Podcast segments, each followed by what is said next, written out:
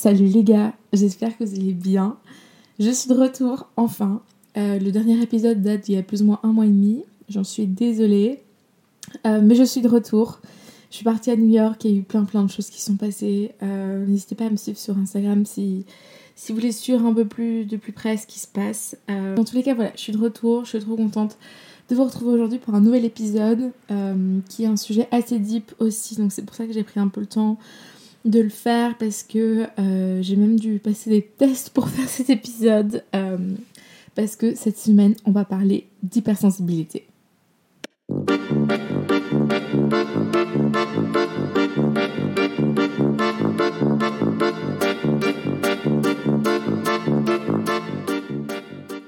Si vous ne me connaissez pas, bienvenue sur mon podcast qui s'appelle Impertinente. Euh, je m'appelle Larissa, j'ai 23 ans, et j'ai lancé ce podcast il y a quelques mois, je dirais. Et je parle un peu de tout et de rien. On me demande souvent, ah, mais c'est à propos de quoi ton podcast? Et je dis, c'est un genre de journal de bord, de plein de choses qui me passent par la tête, une discussion entre moi et moi. Euh, mais d'ailleurs, j'aimerais bien avoir des invités. Donc si jamais euh, l'un ou l'une d'entre vous a quelque chose euh, dont il veut parler, n'hésitez pas à me, me, contacter sur Insta, c'est larissa.pmy et on pourra peut-être enregistrer un podcast ensemble euh, quand je rentre en Belgique ou, par vidéo call ou un truc comme ça. Donc le podcast va se présenter en trois étapes. Euh, la première, on va donner une petite définition de ce que c'est l'hypersensibilité pour ceux qui sont peut-être pas au courant, etc. Ensuite, je vais vous lire un texte que j'ai trouvé sur internet qui me parle énormément euh, sur l'hypersensibilité, qui est un peu plus objectif que juste ma manière de voir les choses. Et ensuite, on va évidemment parler de mon expérience, comment je le vis au quotidien, euh, c'est quoi les challenges d'être hypersensible, etc., etc.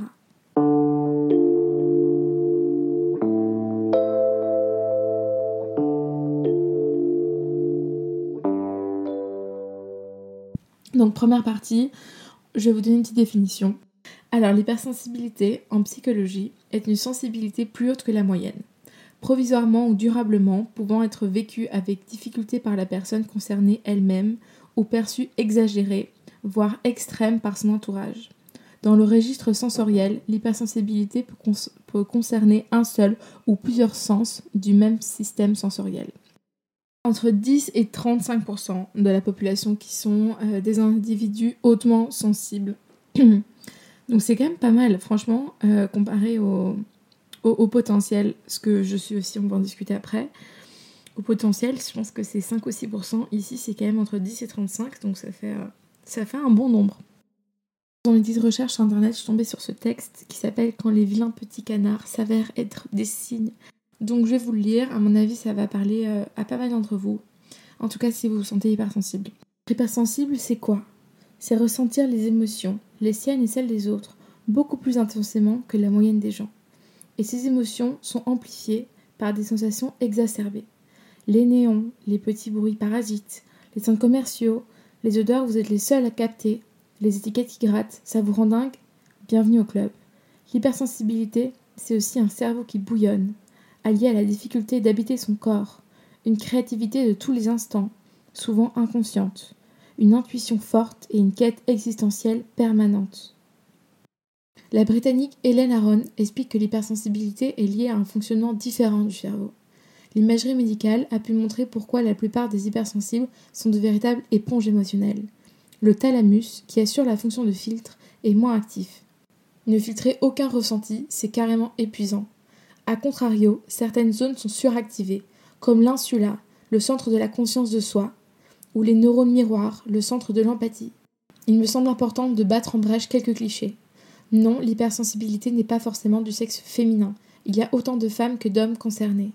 Non, l'hypersensible n'est pas forcément extraverti. Il y a schématiquement un tiers d'extravertis, un tiers d'introvertis et un tiers qui passe d'une moitié à l'autre. Non, l'hypersensible n'est pas forcément conscient de tout ce qu'il ressent. Son éducation notamment peut l'avoir conduit à se construire une carapace telle qu'il ne ressente rien, jusqu'à ce que la carapace se fissure, jusqu'à ce que son corps lui dise par la maladie qu'il est urgent de s'autoriser à ressentir.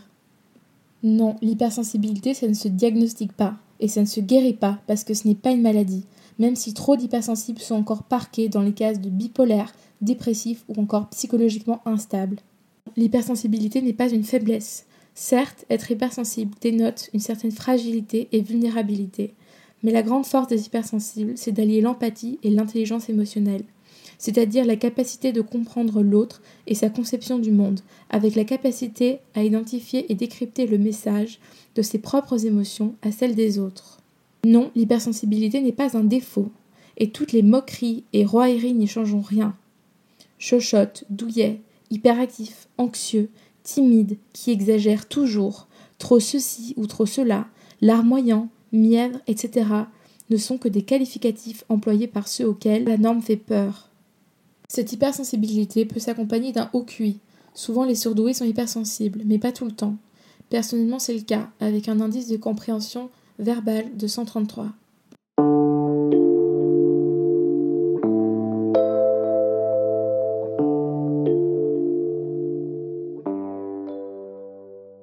Et c'est ça que je vous disais plus tôt par rapport euh, au test que j'ai fait pour enregistrer cet épisode. C'est-à-dire que je savais qu'il y avait une grande partie des hypersensibles qui avaient euh, un haut potentiel.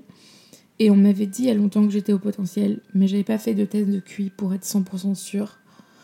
Et je sais pas, je me voyais pas enregistrer cet épisode en en n'étant pas sûre que je l'étais et en potentiellement euh, affirmer quelque chose qui n'était pas 100% sûr. Donc voilà, j'ai fait le test et je suis pas surdouée dans tout. Euh, je suis surtout surdouée en compréhension verbale, donc euh, tout ce qui est les mots, etc. Mais niveau euh, rapidité, je le suis pas parce qu'en fait j'ai des troubles de l'attention. Donc j'ai un TDAH sans, hyperactivité, donc juste en fait un TDA qui en fait m'handicape énormément au, quotidien. Mais peut-être que je ferai un épisode là-dessus.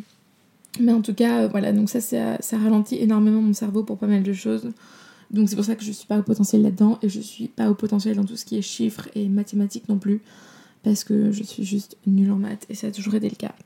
Donc voilà, la petite partie théorique est finie. Les gars, maintenant on va parler, euh, on va pas voter, ça va être plus chill. C'est la dernière partie. Donc euh, je vais simplement vous expliquer mon ressenti, comment je le vis d'être hypersensible au quotidien et pourquoi j'ai décidé de faire un épisode là-dessus. Euh, alors que ça pourrait être quelque chose juste, oui, bah tu ressens un peu plus les émotions des autres et les tiennes, mais bon, à quel point c'est important dans ma vie, quoi. Bon, d'abord, il y a un premier point que je voudrais aborder qui ne concerne pas spécialement l'intelligence émotionnelle, l'empathie, etc., mais qui s'appelle l'hypersthésie. Je sais pas si vous avez déjà entendu parler de ce mot. Euh, ça concerne ben, les hypersensibles et je pense aussi les hauts potentiels. mais je pense que ça peut considérer peut-être d'autres personnes, mais en tout cas, je sais que c'est beaucoup ces deux cas de figure-là. Donc l'hypersthésie, c'est tout simplement avoir les sens, donc les cinq sens euh, du corps humain qui sont très développés. Euh, et ce qui peut être énormément handicapant, en tout cas pour moi, ça l'est.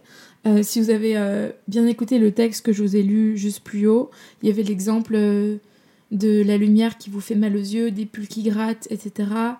des salles de concert où vous pouvez pas rester. Bah, tout ça, ça appartient à l'hypersthésie. En fait, c'est plein de petites choses dans le quotidien qui vont vous handicaper énormément parce que ça appuie trop fort sur vos sens. Donc on va commencer par exemple avec la vue. Personnellement, j'ai toujours cru que c'est parce que j'avais les yeux bleus que je supportais pas la lumière. Et en fait, euh, bah, je les ai mis qui ont des yeux bleus et il n'y a aucun problème. Donc je pense que c'est lié à ça. Euh, je, dois tout le temps porter des lunettes de soleil, même en hiver. Et je vous avoue que c'est au point que j'ai tout le temps les, yeux, les sourcils froncés, vous voyez Parce qu'en fait, je vois rien, que j'ai une ride qui s'est apparue, qui est apparue entre mes deux sourcils, qui était tellement forte qu'on m'a demandé c'était quoi ma cicatrice. Et j'ai dû finir par faire du botox, un baby botox. Parce qu'en fait, je fronce tout le temps les yeux parce que j'ai tout le temps mal aux yeux à cause de la lumière, que j'avais une ride tellement marquée.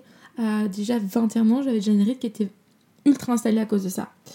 Donc euh, si vous êtes très fort sensible à la lumière, c'est peut-être ça. Ensuite, il y a les odeurs. Donc l'odorat, euh, je suis très vite dérangée par les odeurs des gens et de tout en particulier. Ça me ça m'handicape énormément. Il y a plein de cas de figure où juste euh, je dois changer de trottoir parce qu'il y a une odeur qui me dérange, ça sent trop l'urine ou parce qu'il y a des gens que je sais pas côtoyer. Vraiment, ça m'est déjà arrivé en cours de changer de place parce que j'avais des camarades de classe qui étaient juste. Euh, qui, sentaient, qui avaient une odeur trop forte. Qui sentaient soit trop la transpiration, soit il y avait juste une odeur corporelle trop forte ou un parfum trop fort. Et à chaque fois, je me demande si je suis pas enceinte, mais bon, vu que ça fait quand même des années que j'ai ça, je peux pas être enceinte depuis des années. mais je suis très handicapée par les odeurs. C'est tout le temps ça me, ça me, donne mal de tête, ça me donne envie de vomir, c'est impossible pour moi et c'est pas juste ça me dégoûte, c'est juste que c'est tellement encombrant que je pense qu'à ça. Ensuite, il y a le, le toucher. Euh, le toucher, ben, je suis très sensible à la plupart des matières. Euh, donc, euh, il n'y a que quelques matières que je supporte. Je supporte très bien la soie et le coton. Et le reste, c'est compliqué. La laine, je peux oublier. la laine, ça me gratte énormément. Je suis incapable de la supporter. Même le cachemire, je vous avoue que ça me gratte souvent. Euh, je tout le temps mets des t-shirts en dessous de mes pulls en cachemire parce que ça me gratte. Je deviens rouge, je transpire, je supporte pas. Euh, dès que je fais mon shopping, euh, je mets toujours les, fringues dans mon cou. Je, caresse la manche du pull dans mon cou pour savoir si je vais supporter ou pas. Parce que la plupart du temps, ça me gratte et ça me rend folle et ça me rend très inconfortable pendant toute la journée. Si je porte un pull en laine, par exemple, c'est juste impossible pour moi. Donc euh, voilà, ça c'est une autre euh, façon qui, m'embête euh, énormément. Enfin, ça me parasite énormément parce qu'il y a tellement de fringues qui sont trop belles en laine, qui sont chaudes et tout, et que je peux pas porter à cause de ça. Ensuite, on a. Qu'est-ce qu'on a d'autre? On a la vue, on a l'odorat, on a fait. On a Louis. Louis, ça c'est très compliqué pour moi aussi. Je sais pas aller au cinéma. Genre, euh, dès que je vais au cinéma, vous allez me voir les trois quarts de la séance, je vais avoir mes doigts dans les oreilles parce que ça me. C'est beaucoup trop fort en fait. Impossible. J'ai été voir Batman à un moment, donc film d'action, euh, voilà. J'ai passé tellement un mauvais moment parce que c'était juste beaucoup trop fort. Genre vraiment impossible pour moi de gérer. Donc euh, je me suis dit que la prochaine fois que j'irai au cinéma, je viendrai avec mon casque anti-bruit. Que j'ai le casque anti-bruit de chez Apple là où je sais pas si vous voyez en fait, c'est un casque juste de, musique, mais euh, vous avez une option euh, réduction de bruit. Et ça, ça m'aide énormément. Donc ça, euh, le bruit, même les concerts, je peux oublier. même dans... Je me souviens d'une fois, quand j'étais aux États-Unis, j'étais en, voiture avec, avec des amis. Et ils avaient la musique tellement fort que... Et j'avais l'impression que mes oreilles, mes oreilles allaient saigner tellement c'était un enfer. C'était horrible, genre à supporter. J'étais là, mais s'il vous plaît, mettez moins fort. Et j'étais là, mais pas possible, je vais descendre de cette voiture. Et ils m'écoutaient pas trop parce que bon, c'était des gens que je venais de rencontrer, donc j'étais pas très à l'aise aussi à leur dire. Mais, euh, mais donc voilà, vous savez un peu, euh, l'hypersasie, ça se qualifie de ça. Après, j'imagine qu'il y a plusieurs variantes, mais en tout cas, euh, l'hypersasie, souvent, c'est très commun. Alors ensuite, il y a le fait d'être un overthinker, donc de penser à tout. Euh, je vais vous recommander des livres après, mais il y a un livre dans lequel qui m'a qui m'a énormément aidé pour euh, comprendre un peu plus comment mon cerveau fonctionnait et pourquoi est-ce qu'il réfléchit autant tout le temps. Et en fait, c'est juste que c'est pesant au quotidien. C'est comme une sensation d'avoir euh, la radio tout le temps allumée quand vous essayez de vous concentrer quoi. Donc c'est je sais pas si mes troubles de l'attention ont aussi un impact là-dessus ou pas. J'imagine qu'en tout cas ça doit pas aider.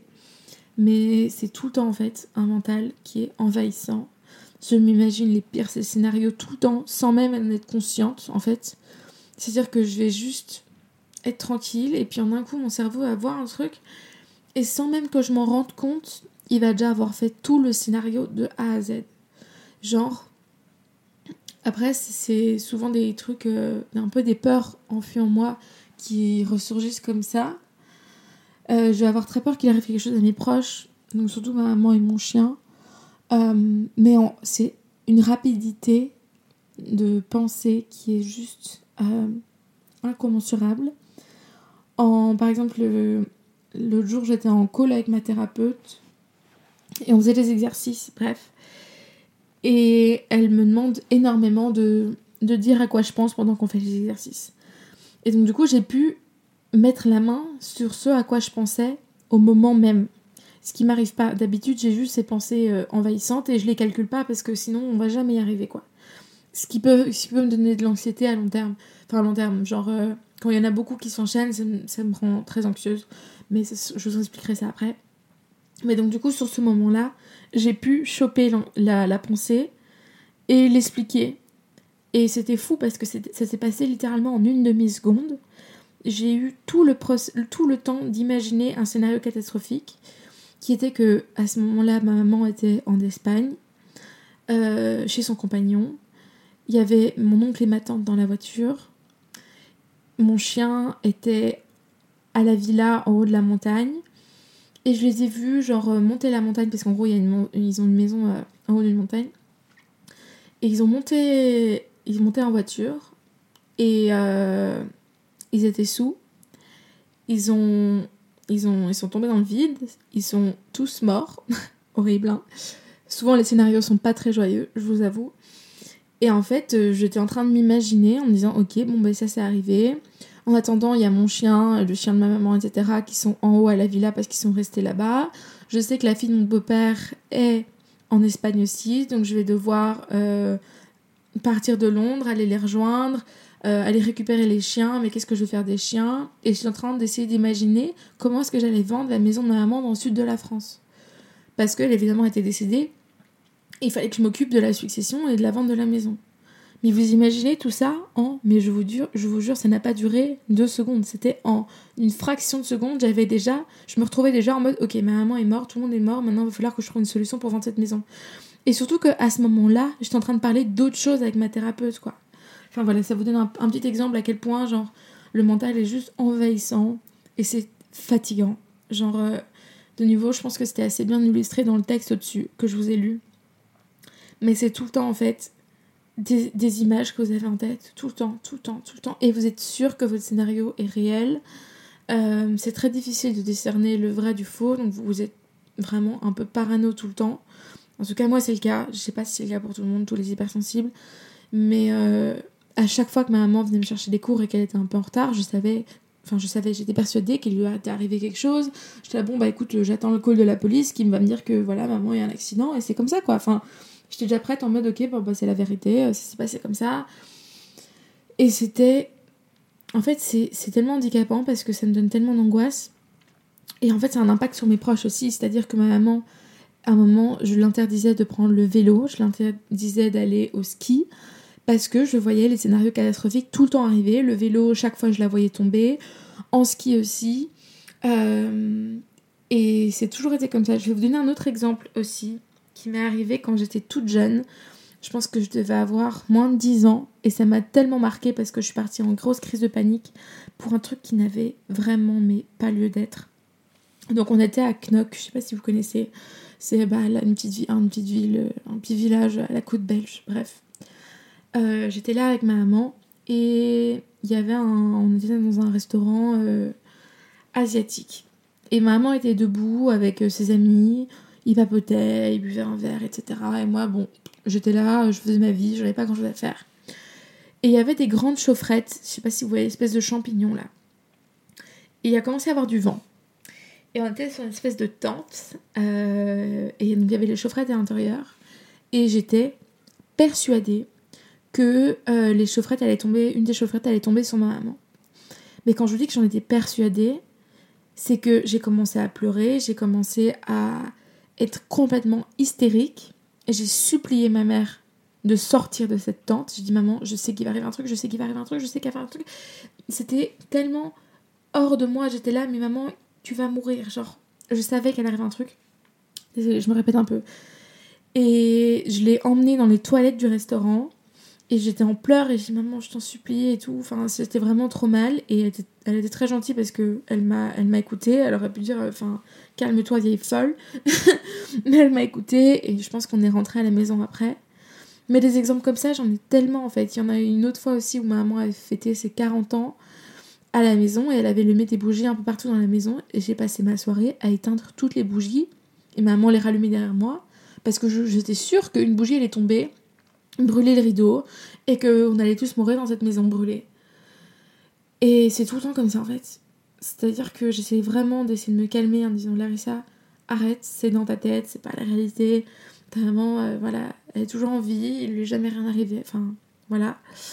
Mais c'est fatigant. Au quotidien, c'est vraiment. Euh, t'as juste envie en fait de, de pousser le bouton off et d'essayer de dire maintenant stop, maintenant genre calme-toi. Et c'est pour ça que je comprends que énormément de gens bah, fument euh, de la weed, euh, euh, boivent de l'alcool, prennent des antidépresseurs pour essayer d'en fait couper la radio en fait. Parce que c'est juste tellement envahissant et tellement pesant au quotidien.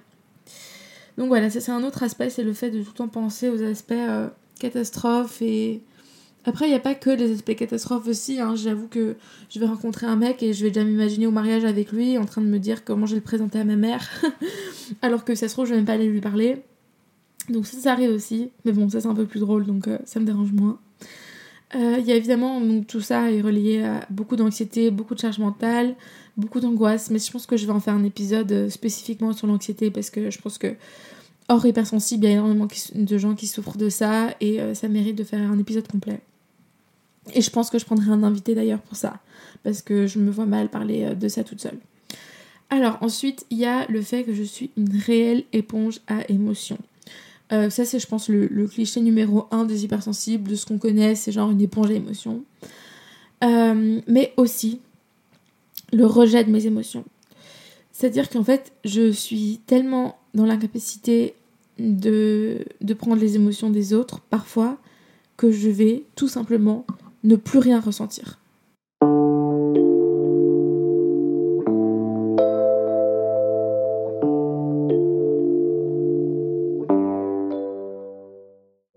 En fait, je pense que c'est un genre de mécanisme de défense que mon cerveau a mis en place parce que euh, je pense que c'est trop juste au quotidien de prendre les émotions de tout le monde. Euh, je vous expliquer après comment ça peut se traduire d'être une vraie éponge à émotions. Mais c'est juste parfois trop compliqué. Donc en fait, je pense que mon cerveau est juste plus capable d'enregistrer certains trucs et bah bloquer en fait toutes les émotions. Et ça m'arrivait plusieurs fois en fait d'être du coup en fait complètement insensible. Je sais pas du niveau si ça arrive à d'autres hypersensibles, mais euh, c'est parfois un peu trash Bon, j'ai l'impression que parfois c'est mieux que de ressentir trop, mais bon, c'est quand même zéro quoi. Donc en fait, du coup, c'est facile pour moi parce que je n'ai pas grand chose à gérer, mais je vois que par rapport aux autres, c'est pas toujours l'idéal. Euh, je vais vous donner un exemple de niveau pour un peu illustrer mes propos. Euh, il y a un garçon que je fréquentais qui constamment avait des, problèmes, des, des, des trucs qui le touchaient. Et la plupart du temps, ça me touchait un petit peu. Et genre, dès que ça commençait à me toucher, j'étais là, ouah, stop, je peux pas, c'est trop. Et donc, du coup, en fait, ça commençait à me saouler que la personne soit trop sensible. Et c'est au point que, à un moment, euh, j'ai quitté cette personne et je l'ai retrouvée euh, en train de pleurer en bas de chez moi à cause de cette rupture, je pense. Enfin, en fait, c'est sûr, c'était à cause de ça. Et en fait, de voir la personne complètement au bout de sa vie, par terre, assis sur le trottoir en bas de chez moi, et eh ben j'avais envie de rigoler. Et j'avais pas du tout.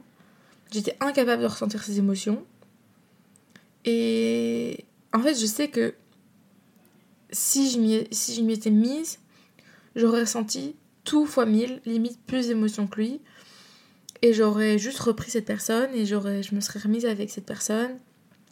Juste par compassion, en mode euh, bon, bah, je peux pas te laisser seule, euh, je ressens tout ce que tu ressens, euh, c'est pas grave, je te reprends.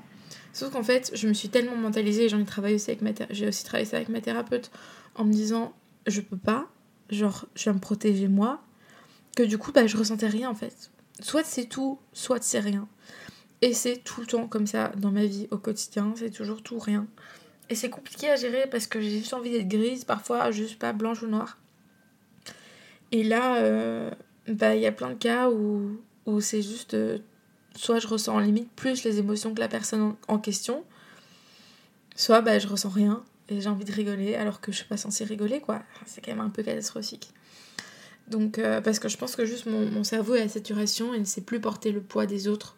parce qu'on a déjà notre propre poids à gérer en fait. Surtout avec tout ce que je vous expliquais plus haut, genre, on a déjà une charge mentale de malade, on a déjà probablement, genre, 36 trucs à gérer dans notre vie, que parfois, genre, euh, l'émotion de de la 88e personne, euh, c'est plus possible en fait. Donc voilà. Euh, un autre point de l'hypersensibilité que je voulais aborder, c'est le fait d'avoir du mal à poser des limites dans son altruisme. Donc j'ai toujours envie de faire du bien autour de moi.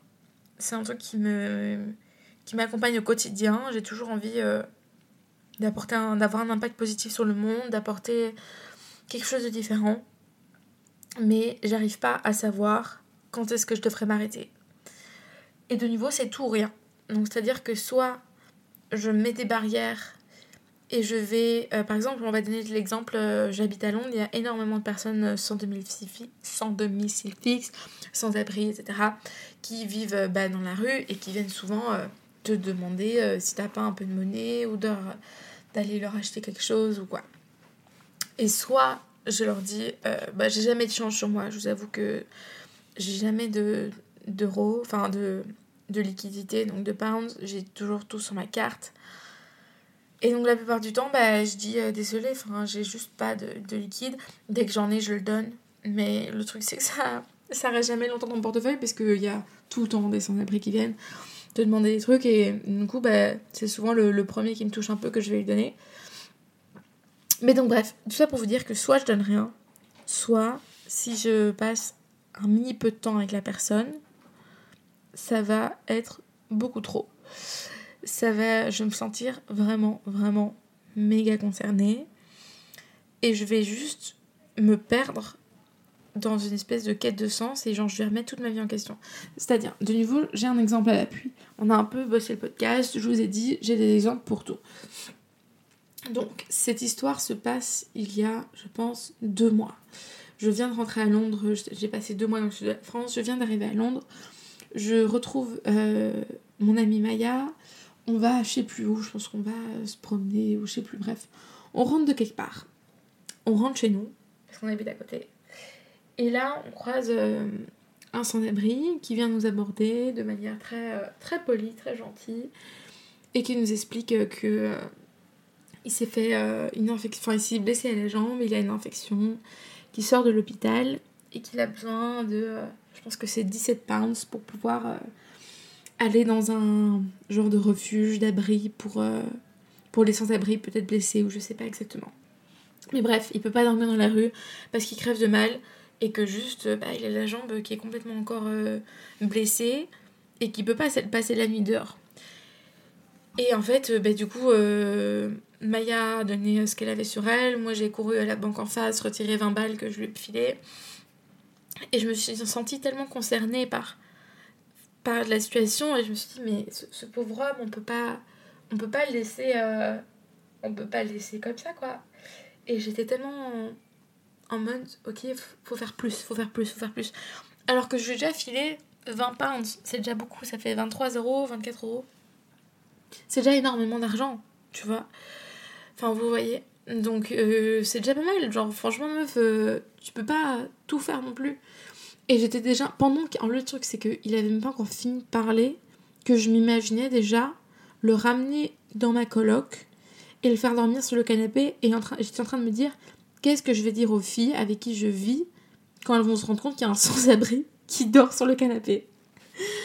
Et le mec avait même pas terminé son histoire que j'étais déjà en train de me dire ça, quoi. Et. Euh... Et bref, du coup, au final, voilà. On l'a, on, a, on lui filé l'argent, il était adorable. Il me disait, mais putain, mais merci les filles, déjà rien de m'avoir écouté et d'avoir été gentil avec moi, c'est déjà super gentil parce qu'en plus, je pense qu'il nous avait expliqué que 5 minutes avant, il a voulu aborder un, un homme pour euh, lui expliquer sa situation et que la personne en question avait essayé de le frapper. Vous imaginez, genre. Enfin, mon dieu, horrible. Euh, et donc du coup au final bref, le sans-abri part, il a ses sous, il peut passer sa nuit dans son logement. Et j'en parle avec ma copine Maya, je suis là mon dieu on aurait dû faire plus, on aurait dû faire plus. Et de là par une folle idée de... Je pense que j'en ai déjà parlé dans un précédent podcast, de mes ambitions euh, de carrière. Mais bref, et de là j'ai cette idée en me disant, tu vois cette personne, j'aurais voulu savoir son histoire, j'aurais voulu savoir comment ce, cet homme qui est si gentil, si poli, qui était en plus plutôt beau gosse physiquement, qui avait du charisme, qui avait l'air d'avoir tout pour lui, comment il s'est retrouvé dans un état aussi ben, dépourvu de tout en fait. Et, euh, et donc j'ai eu cette idée de faire un, un, genre de talk show à la Jimmy Fallon, mais version plus sociale, à inviter des personnes qui ont un parcours de vie euh, tout simplement qui mérite d'être mis en lumière. Et par exemple, ce monsieur-là, j'aurais bien voulu savoir. Donc euh, peut-être qu'un jour ce projet se réalisera, mais en tout cas, c'est mon rêve, c'est d'avoir un genre de, de, de, talk show où je reçois des personnes et ils nous expliquent leur quotidien, mais pas juste euh, un côté un peu intrusif de savoir le quotidien d'un sans-abri, mais juste quelles sont les lois qu'on peut essayer de mettre en place, quelles sont les choses qu'on peut changer pour leur rendre la vie peut-être plus facile, pour essayer de les sortir de là, quelles sont les aides qu'ils ont, qu'est-ce qui, qu'est-ce qui pourrait faire en sorte que nous, nous, personnes qui ne sont pas dans ce, ces situations-là, qu'est-ce qu'on peut mettre en place au quotidien pour aider ces personnes? Enfin bref. Du coup, voilà, ça c'est mon projet fou qui a découlé d'une situation que j'ai vécue. Euh, mais vous voyez un peu l'impact que ça genre parfois c'est tout, parfois c'est rien. Et c'est ce côté éponge d'émotion qui est genre juste euh, bah, trop en fait. Genre ce sens après, j'ai pensé pendant trois jours. Pareil, si je vois un animal écrasé sur le bord de la route, je vais pleurer dans ma voiture tous les larmes de mon corps, je vais y penser pendant une semaine. Enfin, ça n'a pas, ça n'a pas de sens parce que c'est juste un moment genre meuf, genre euh, tu peux pas être concerné par tout le monde dans ce monde, genre tu dois mettre tes limites. Consacre-toi à une cause. Et bah du coup en fait euh, au moins ça me rend assez engagée pour mettre pas mal de trucs. C'est-à-dire que j'ai vu euh, les vidéos de L214, je sais pas si vous connaissez, c'est une association française euh, qui était vachement connue, euh, qui a vachement percé, je dirais, il y a 10 ans sur internet. En gros, euh, c'est une association de défense des droits des animaux qui allait dans des abattoirs, qui allait dans des, élevages industriels en caméra cachée et qui postait tout après sur les réseaux sociaux et qui montrait la réalité de l'élevage industriel, de l'élevage intensif, etc. Et j'ai vu ces vidéos et depuis, j'ai plus été capable de manger un bout de viande. Donc, euh, c'était euh, il y a 6 ans. Euh, et, j'ai voulu. je leur ai envoyé je sais pas combien de messages, j'ai voulu bosser pour eux, mais ils m'ont jamais répondu. et quand je suis partie aux États-Unis aussi, j'étais voir les bureaux de pétage, j'étais là, ok, je vais me consacrer ma vie à ça. Genre, chaque fois, je suis tellement emballée, touchée. J'aimerais bien partir sur un bateau aussi, Shepherd aussi. j'ai envoyé ma candidature il y a quelques mois avec les 100 euros de donation. Et, euh, et on verra bien, j'attends, j'attends. Peut-être qu'un jour ils vont me contacter pour euh, partir en mer, pour aller sauver les animaux marins. Ce serait mon rêve. Donc voilà, euh, c'est vrai que du coup c'est compliqué pour moi de mettre des limites dans mon quotidien. Je sais pas à quel moment m'arrêter, juste donner des sous et puis take a step back et me dire ok voilà, t'as fait, as fait ce que t'as pu à, ta, à ton échelle, maintenant c'est assez, il faut te protéger parce que tu peux pas résoudre tous les problèmes du monde quoi.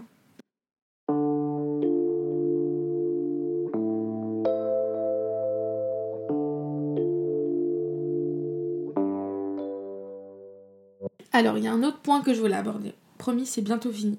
Ça fait déjà 35 minutes que j'enregistre. Avec le montage, je pense qu'on doit être à une petite demi-heure. Mais bref, alors, euh, mon prochain point, c'est juste que je ne sais pas gérer mes émotions. C'est-à-dire que surtout l'émotion de colère, ça se traduit 9,9 fois sur 10 en pleurs. Voilà, je sais pas gérer la colère, mes émotions sont juste comme un tsunami Ok, c'est à bugger. Je disais, mes émotions sont vraiment comme un tsunami qui m'envahit. Euh, je sais pas comment les, les gérer. Et la plupart du temps, ça se règle en moi qui pleure. Parce que c'est juste trop, too much. Et c'est pas spécialement que je suis triste la plupart du temps, c'est que je suis en colère.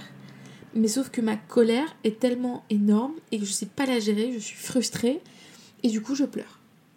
Donc si vous me voyez pleurer pendant une dispute, c'est pas parce que je suis triste, c'est parce que je suis fâchée, que je suis très fâchée, mais que je sais pas gérer mes émotions.